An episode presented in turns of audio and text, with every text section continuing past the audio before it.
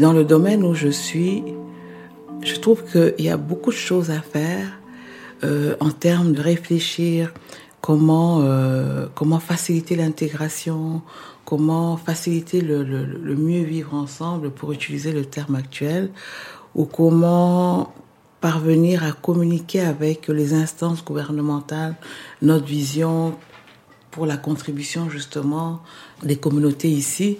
Je suis comme toujours un peu dans cette recherche de, de, de, comment euh, impacter positivement, comment être un acteur de changement positif.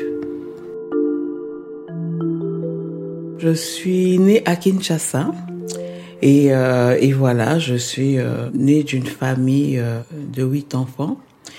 Très jeune, j'étais déjà interpellée par une forme d'engagement social car je voulais faire le droit mais c'était le droit dans une perspective d'aider les démunis. Parce que quand j'étais dans mon pays, j'ai vu qu'il y avait beaucoup d'injustices. C'était à l'époque de, Mobutu. J'ai grandi euh, dans de bonnes conditions, d'une famille de, de diplomates. Moi, j'ai fait un an en Argentine, puis après, je me suis dit, euh, bon, euh, comme il y avait le Québec avec le fait français, pour poursuivre mes études, je vais venir au Québec. C'est comme ça que je suis venue, comme étudiante étrangère. Euh, donc, j'ai fait mon bac toujours dans, de très bonnes conditions et tout, avec une bourse familiale. Quand je suis arrivée en maîtrise, la dictature était en train de tomber. Je suis restée bloquée ici. Donc, la vie a changé et euh, d'une étudiante étrangère bien nantie, euh, on est retombé à devenir une immigrante. Alors comment immigrer au Québec? Comment rester au Québec avec la conjoncture euh, politique du pays? Et c'est là où j'ai commencé à comprendre.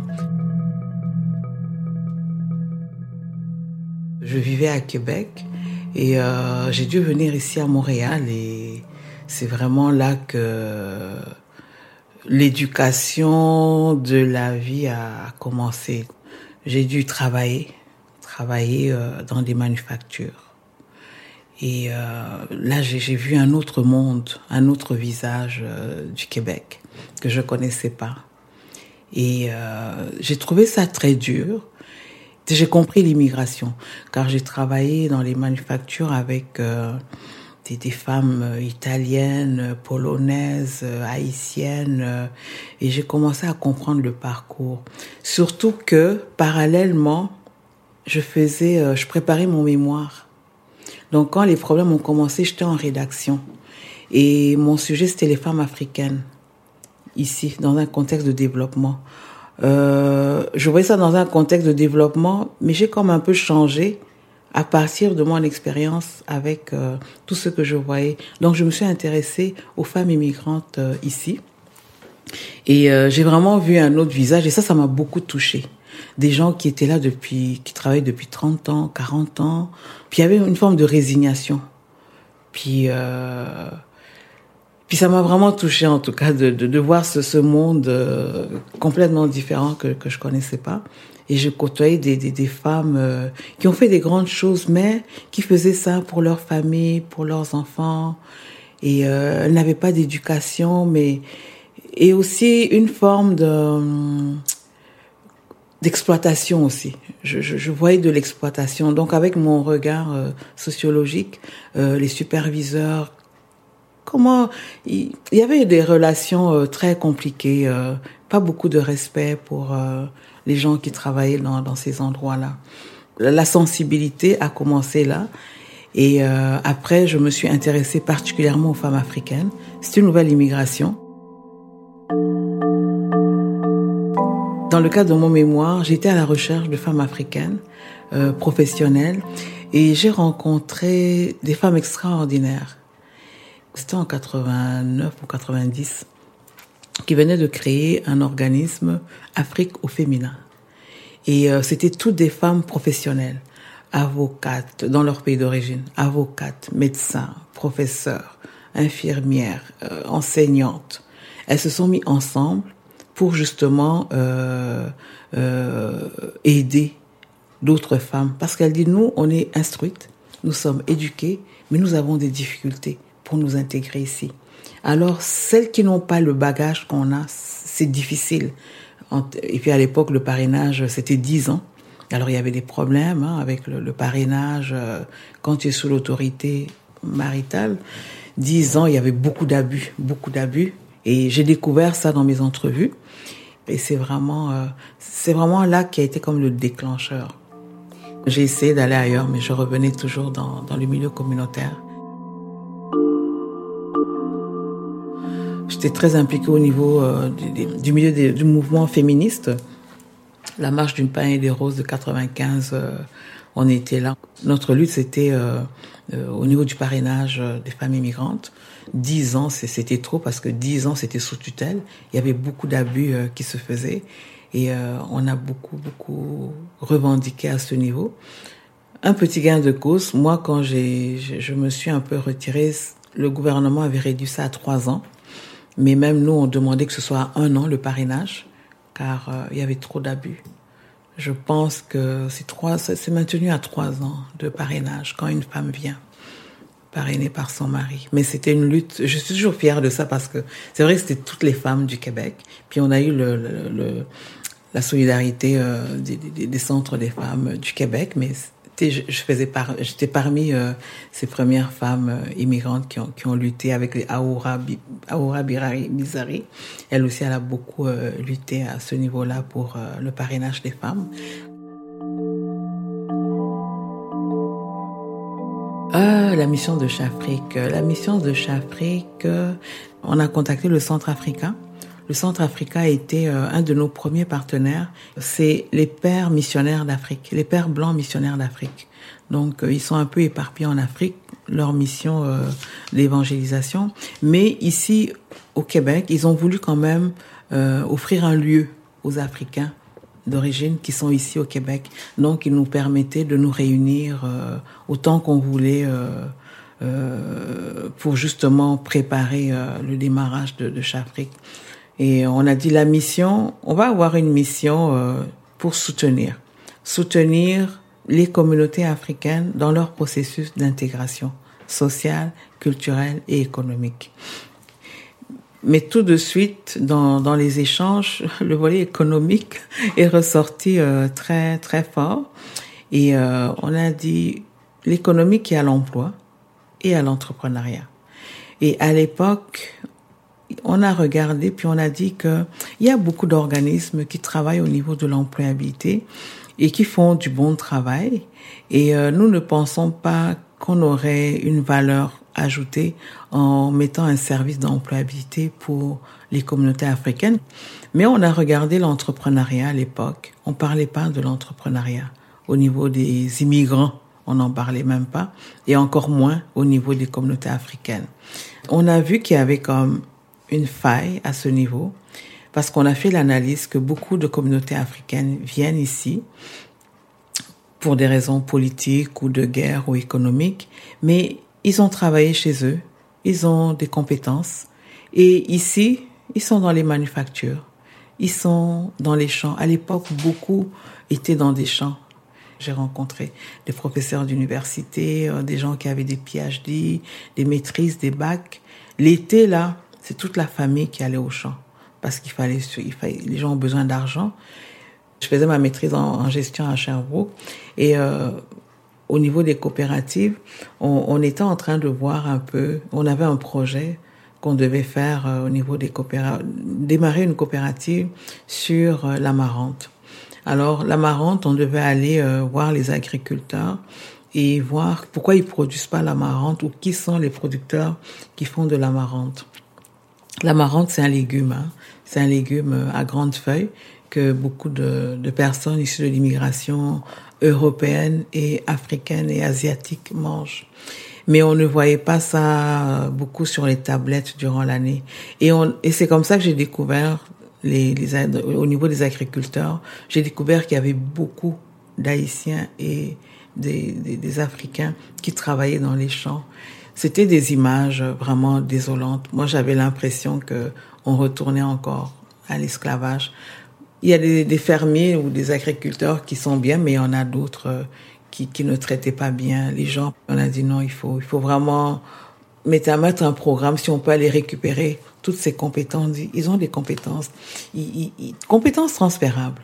S'ils peuvent pas trouver un emploi, ils peuvent s'épanouir différemment en, créant une entreprise, une coopérative, euh, mais pas rester dans ces conditions-là. On est parmi les, les premiers qui vraiment avons parlé de l'entrepreneuriat des communautés culturelles, de l'entrepreneuriat immigrant, l'entrepreneuriat africain.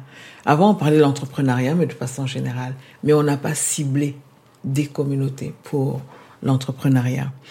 Et euh, c'est comme ça que depuis, euh, on a, moi, moi, j'ai décidé, euh, comme directrice, de, prendre le bâton de pèlerin et de partir parler de l'entrepreneuriat un peu partout, sensibiliser, sensibiliser les communautés pour dire que c'est une option. Oui, il y a l'emploi. Nous, on soutient toutes les démarches d'employabilité. Euh, toutes les revendications aussi en termes de, de, de, de, représentation euh, de, de, nos communautés au sein de la fonction publique, au sein des entreprises. On, on soutient euh, toutes ces revendications-là parce que ça ne, ça ne représente pas le, le, le poids démographique que nous sommes.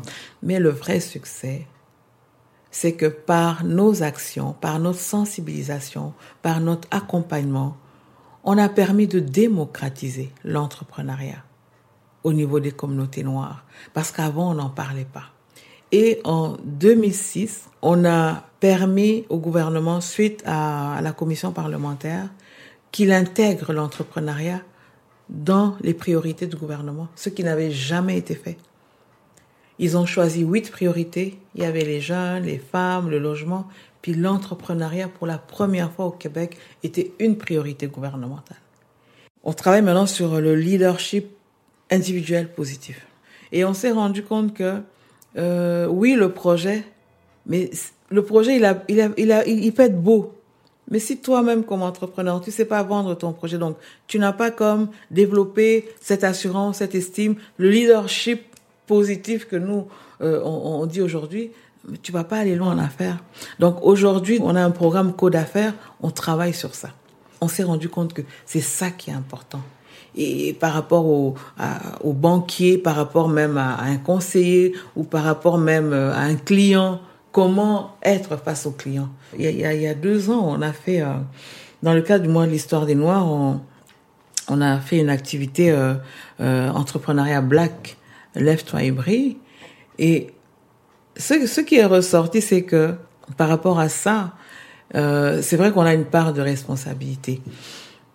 Mais l'homme noir, moi je pense, l'homme noir, la femme noire, euh, tu sais, je le dis à vous, mais souvent je, préfère le dire directement avec euh, mes frères et, sœurs euh, de, de même couleur, l'homme noir doit se réconcilier avec lui-même.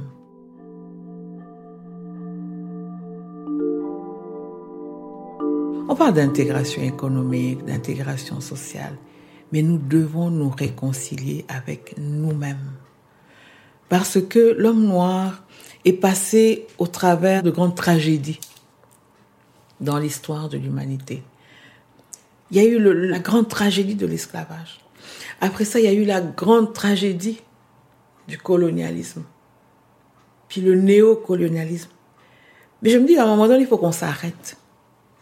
Il faut qu'on s'arrête et qu'on regarde d'où l'on vient, mais faire une analyse aussi pour absorber chaque tragédie, puis pour qu'elle sorte. Il faut qu'on soit fier de ce qu'on est, mais fier en étant nous-mêmes, pas fier en contradiction avec l'autre, mais fier d'être nous-mêmes.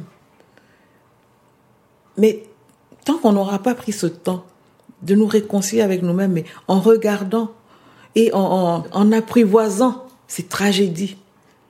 Mais sans ça, ça va toujours être comme dans, notre subconscient et dans le subconscient même de, notre vis-à-vis. Je me dis, on a un devoir de mémoire aussi. Tu sais, aujourd'hui, jusqu'aujourd'hui, les Américains, même, les, Haïtiens ici, il y en a qui veulent partir en Afrique. Parce qu'ils cherchent justement à se réconcilier avec eux-mêmes il faut aller à la source.